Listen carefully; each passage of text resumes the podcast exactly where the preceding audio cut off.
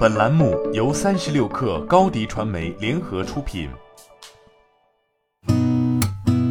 八点一刻，听互联网圈的新鲜事儿。今天是二零二一年三月二十九号，星期一。您好，我是金盛。据证券时报消息，共享充电宝不约而同的又悄悄涨价了。商圈和医院等特殊场景每小时三至四元。酒吧、夜店等每小时则高达十元。除此之外，封顶价格也让人啧舌，每二十四小时封顶价二十四元到四十元，总封顶价九十九元，都赶上一个移动充电宝的价格了。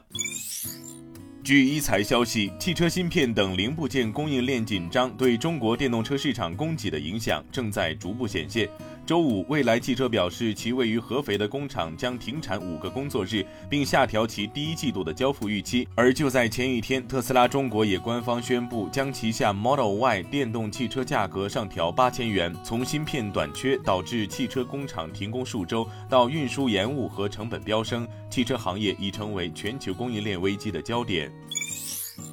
三十六氪获悉，三月二十七号，由讲谈社正式授权哔哩哔哩游戏发行的《工作细胞》首款正版模拟经营手游《工作细胞大作战》正式开启预约。《工作细胞》是将人体内细胞如红血球、白血球、血小板等拟人化故事的漫画作品，于二零一八年 TV 动画化。动画第一季、第二季以及其衍生作品《工作细胞 Black》正在 B 站播出。据新华社消息，江西省政府办公厅发布关于以新业态新模式引领新型消费加快发展的实施意见，提出进一步加强以网络购物、移动支付、线上线下融合等新业态新模式为特征的新型消费发展，围绕国家重大区域发展战略，着力把南昌建成中部地区消费中心城市。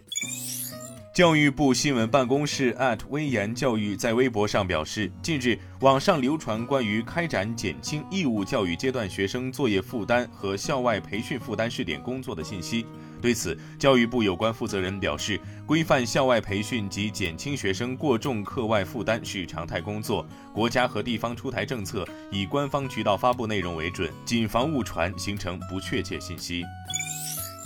据韩联社三月二十七号报道，韩国农心集团创始人辛春浩二十七号因病去世，享年九十二岁。农心方面表示，辛春浩近期因旧病复发，在首尔大学医院接受住院治疗，并于当天凌晨三时三十八分许与世长辞。他在任内研发出辛辣面、橄榄油炸酱面、鲜虾片等产品。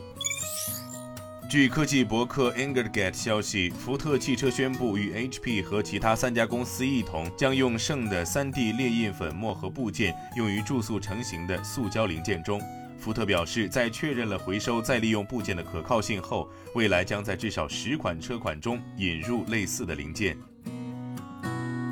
今天咱们就先聊到这儿，我是金盛，八点一刻，咱们明天见。